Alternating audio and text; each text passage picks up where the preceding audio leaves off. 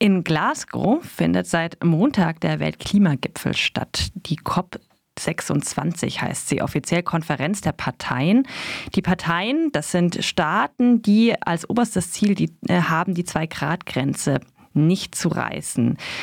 Das wird aber von Jahr zu Jahr und von Monat zu Monat unwahrscheinlicher. Die Anstrengungen und Zusagen der, Stra der Staaten reichen schlicht nicht aus, obwohl Klimaschutz beispielsweise aus deutscher Perspektive eines der zentralen Themen bei der Bundestagswahl war. Aber eben vielleicht auch nur ein Debattenthema. Anna Fünfgeld ist Politikwissenschaftlerin am GIGA, dem German Institute for Global and Area Studies und der Uni Potsdam und forscht zur Energiepolitik in Brasilien und Indonesien. Sie ist vor Ort in Glasgow und spricht jetzt mit uns über den Gipfel. Guten Morgen. Guten Morgen. Wenn man ins Programm schaut, das scheint alles wahnsinnig abstrakt zu sein. Also die Teilnehmer sind die unterzeichnenden Staaten, aber auch NGOs und andere nichtstaatliche Akteure sind vor Ort. Es werden Thementage festgelegt. An einem Tag geht es um Energie, am anderen um Transport. Wer verhandelt denn da gerade eigentlich? Mhm. Ja, das ist richtig, dass das alles ein bisschen unübersichtlich ist. Es ist so, dass es offizielle Delegationen der Länder gibt und Observer. Also zu den Observer gehöre beispielsweise auch ich als Vertreterin ähm, von, von der Universität. Ähm, zu den Observern gehören NGOs und bei den offiziellen Delegationen ist es so, dass die von den Staaten selbst einberufen werden. Und ähm, da richtet sich, da ist es bei allen Staaten unterschiedlich. Es gibt Staaten, die haben tatsächlich auch äh, NGOs in ihren offiziellen Delegationen. Bei den meisten würde ich aber sagen, ist das nicht der Fall. Da sind das äh, ähm, ExpertInnen oder Personen, Personen aus den Ministerien und äh, die Verhandlungen werden üblicherweise von einem Ministerium angeleitet. Meistens ist das das Umweltministerium, in Brasilien ist aber zum Beispiel das Außenministerium. Also das hängt von den, von den Staaten selbst ab. Und ähm, vielleicht kann man da noch insgesamt sagen, genau, es gibt die offiziellen Verhandlungen, aber die COP ist eigentlich noch viel viel größer. Es gibt die offiziellen Verhandlungsräume, wo eben diese Delegationen verhandeln und außenrum gibt es eigentlich wie äh, so eine große Messe, äh, kann man sagen. Da gibt es Länderpavillons, also alle, nicht alle, sondern ähm, viele Staaten haben sich quasi einen Pavillonplatz reserviert. Dort äh, werden äh, Debatten ausgetragen oder ähm, ähm, bestimmte Dinge, äh, da präsentieren sich die Staaten sozusagen. Dann gibt es sogenannte Side-Events, ähm, die äh, auch von äh, unabhängigen äh, Personen ausgerichtet äh, werden können, also nicht von den Staaten selbst, sondern meist von eben äh, verschiedenen Observern.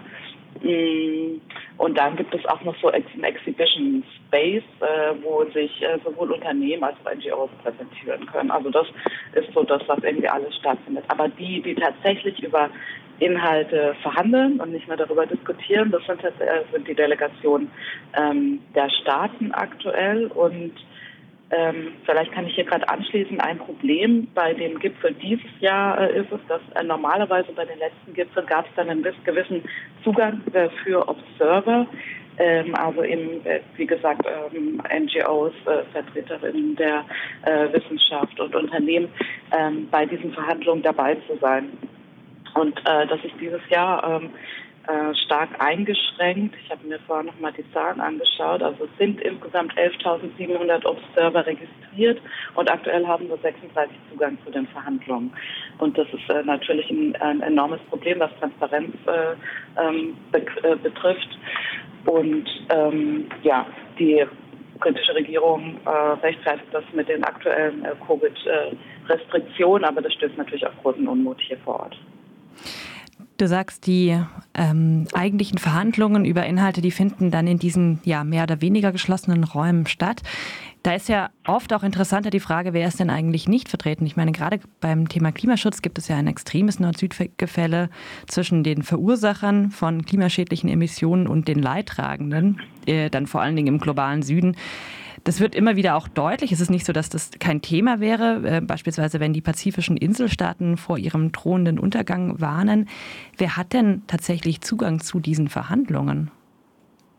Ja, genau. Das ist eben ein, ein Problem, das ich eben gerade auch schon mit angesprochen habe. Also natürlich gibt es da einen sehr, einen sehr ungleichen Zugang ähm, schon immer bei diesen äh, Klimaverhandlungen. Also wer die finanziellen Mittel und so weiter aufbringen kann, hierher zu kommen, auch den, den Stab an ExpertInnen äh, mitbringen kann. Da sind die Länder natürlich wie bei allen internationalen Verhandlungen sehr ungleich ausgestattet.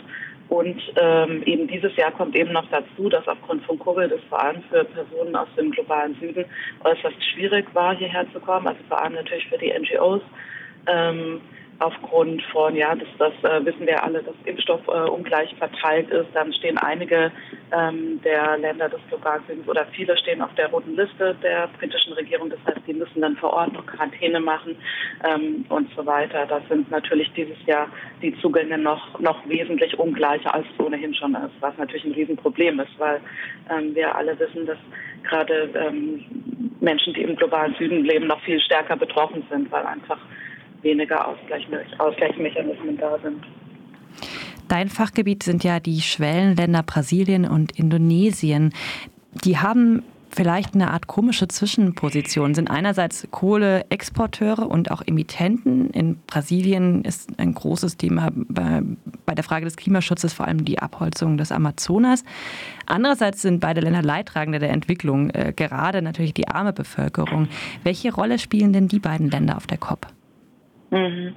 Ja, beide Länder spielen natürlich eine, eine äußerst bedeutende Rolle. Zum einen, äh, weil sie äh, auch eben, weil es natürlich sehr große Länder sind, weil sie einen äh, wachsenden ähm, Energiebedarf haben, damit auch wachsende Emissionen aus dem Energiebereich, aber beide natürlich auch äh, mit äh, die größten Regenwaldflächen, auch neben dem Kongo-Becken noch die größten Regenwaldflächen ähm, weltweit. Daher spielen die natürlich eine eine, eine sehr, haben die ja eine, eine sehr große ähm, Bedeutung für die Verhandlungen hier.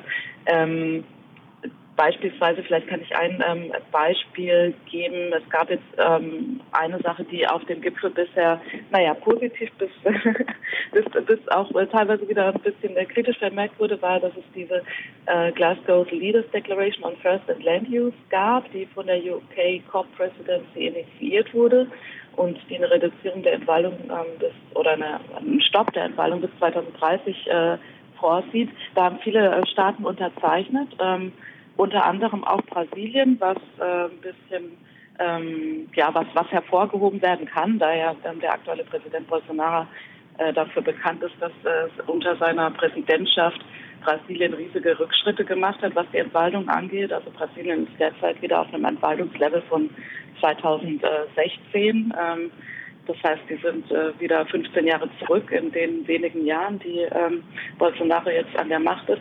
Ähm, das heißt natürlich jetzt noch nicht, dass, äh, dass da jetzt irgendwie äh, dann sofort total viel umgesetzt wird. Also da muss man natürlich nochmal unterscheiden, wie äh, zwischen den Worten und den Taten, die danach folgen.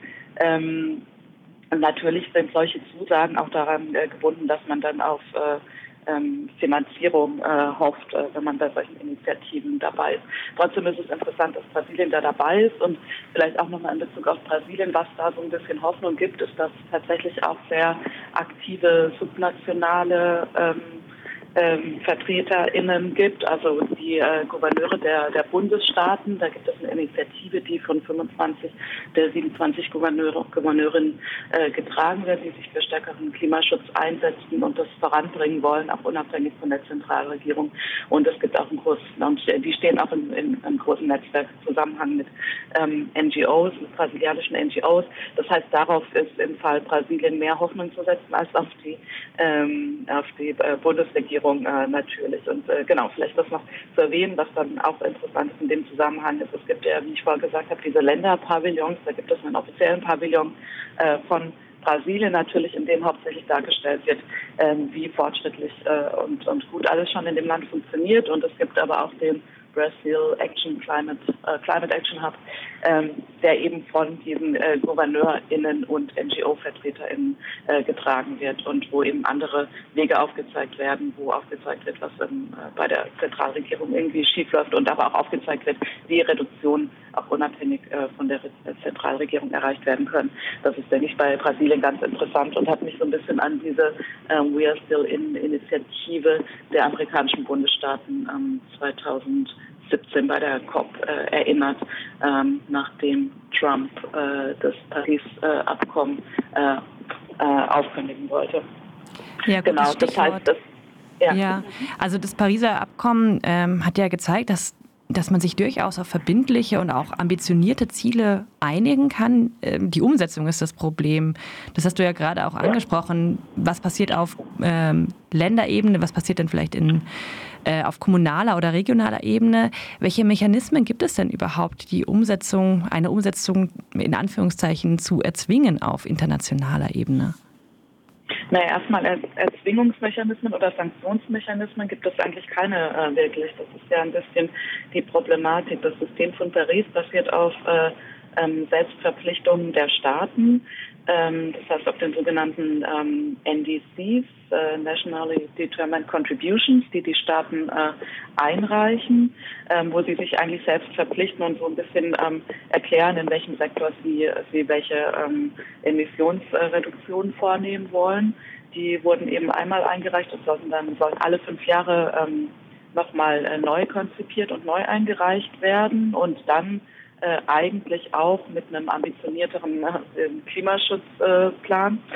Ähm, da war das letzte Datum, wann äh, die erste Neueinreichung stattfinden sollte, war Dezember 2020. Das wurde wegen Covid verschoben. Das heißt, die wurden jetzt dieses Jahr neu eingereicht. Das sind jetzt natürlich auch erstmal nur die Pläne und noch nicht die Umsetzung, beziehungsweise die Umsetzung soll darin eigentlich erklärt werden. Aber das, die sind natürlich sehr unterschiedlich in ihrer Qualität und auch in dem, was man dann irgendwie nachverfolgen kann. Aber ähm, was auf jeden Fall schon jetzt problematisch ist bei der Ankündigung, ist, dass äh, tatsächlich viele ähm, Länder neue äh, NDCs oder ein Update von ihren NDCs vorgelegt haben, die gar keine Verbesserungen zu den vorherigen darstellen, was ja eigentlich so vorgesehen ist. Ähm, das wurde äh, zum Beispiel von der NGO Climate Action Tracker, die ähm, analysieren immer die NDCs. Die haben jetzt auch ein paar der äh, erst jüngst äh, eingereichten analysiert. Ein paar wurden erst kurz, ich glaube, äh, China hat erst äh, wirklich ein paar Tage vor der COP erst den, das neue Update hochgeladen. Deswegen haben die noch nicht alle analysiert, aber ein paar. Und die haben irgendwie schon mal aufgezeigt, dass zum Beispiel Brasilien, Australien, Indonesien,